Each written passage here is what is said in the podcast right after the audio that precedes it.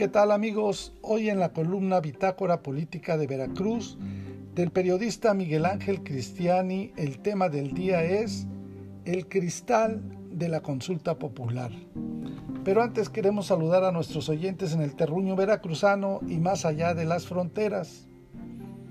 Para unos la consulta fue un triunfo total, para otros un fracaso absoluto. En el estado de Veracruz votó el 10% del padrón. El siguiente show será el de la revocación de mandato. En el tema de resultados de la llamada consulta popular para determinar si se debería de castigar a exfuncionarios, principalmente a los expresidentes de la República, todo depende del color y del cristal con que se mire. Para unos fue un fracaso absoluto, para otros fue un triunfo total. Para los derrotistas, aseguran que el hecho de que el nivel nacional solamente acudieran a votar a las urnas el pasado domingo, el 7.1133% de los mexicanos con derecho a depositar su sufragio, es una muestra del fracaso, ya que la mayoría de la población no hizo caso del llamado pero para los triunfalistas fue un éxito, por ser el primer ejercicio de ese tipo que se hace en nuestro país para consultar a la población sobre un asunto particular.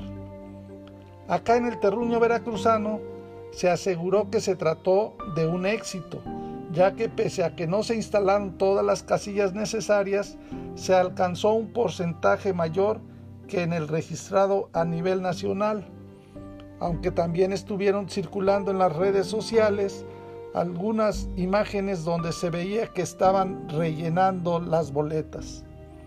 Aquí en Veracruz, de la lista nominal con derecho a votar, que es de 5.989.973, acudieron a votar un total de 604.881 personas, lo que significa una participación de poco más del 10%, que es el mayor al promedio nacional, que fue poco más de 7%.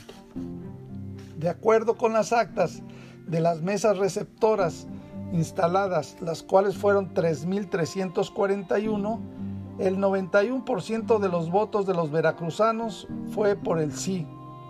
5.889.949 que es el 97%, y por el no fueron 10.038.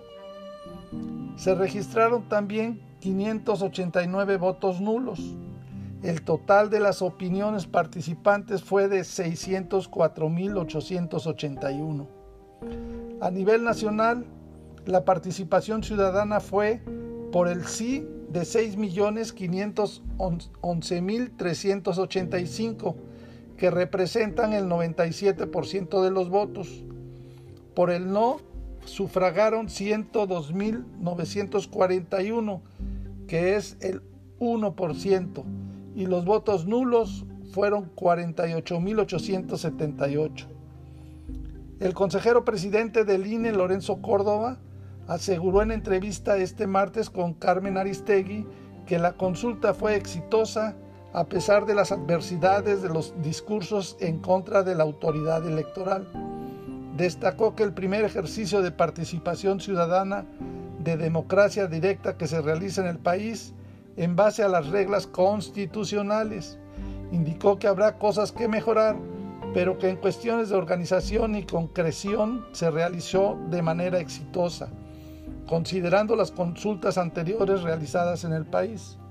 En fin, que los pretextos a favor y en contra son muchos. Nada más falta que digan que como el pueblo estaba viendo por televisión los Juegos Olímpicos de Tokio, por eso no salió a votar. Lo cierto es que la primera encuesta popular reveló muchos datos más sobre la política nacional y estatal, más allá del llamado juicio a los expresidentes, que al final de cuentas y luego de haber gastado más de 500 millones de pesos en el ejercicio, no servirán para llevar a nadie al banquillo. No solo a los exmandatarios, sino también a, exfuncionarios de primer nivel, porque como se estuvo insistiendo desde antes de la consulta popular, no es necesario hacer una pregunta al pueblo sobre si se debe o no aplicar la ley a quienes la hayan infringido.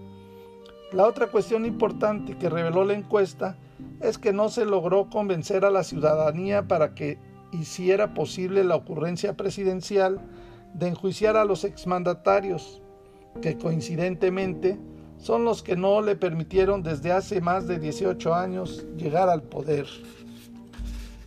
Porque nunca se dijo que se habría de aplicar la ley en contra de, por ejemplo, exgobernadores o exsecretarios de gobierno que hubieran cometido también actos ilícitos.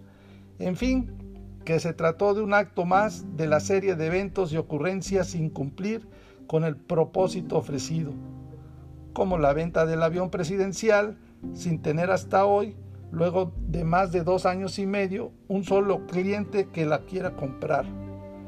Luego fue la rifa del avión sin el avión. Luego siguió la entrega de premios sin los premios. El dinero para devolverle al pueblo lo robado sin saber a dónde se ha entregado lo recuperado. Y así la lista de ocurrencias. El próximo show que se habrá de montar es el de la llamada revocación de mandato, para preguntar si el ahora presidente de la República, Andrés Manuel López Obrador, debe continuar en el poder y en su mandato, o se debe de retirar a su rancho en Chiapas, como lo ha prometido también. Por lo pronto, ya pueden empezar a hacer sus apuestas para ver cuál será el resultado de la votación, que seguramente es así va a tener una participación copiosa. Para más información del estado de Veracruz, contáctanos en nuestras redes sociales en internet en www.bitácorapolítica.com.mx. Thank you.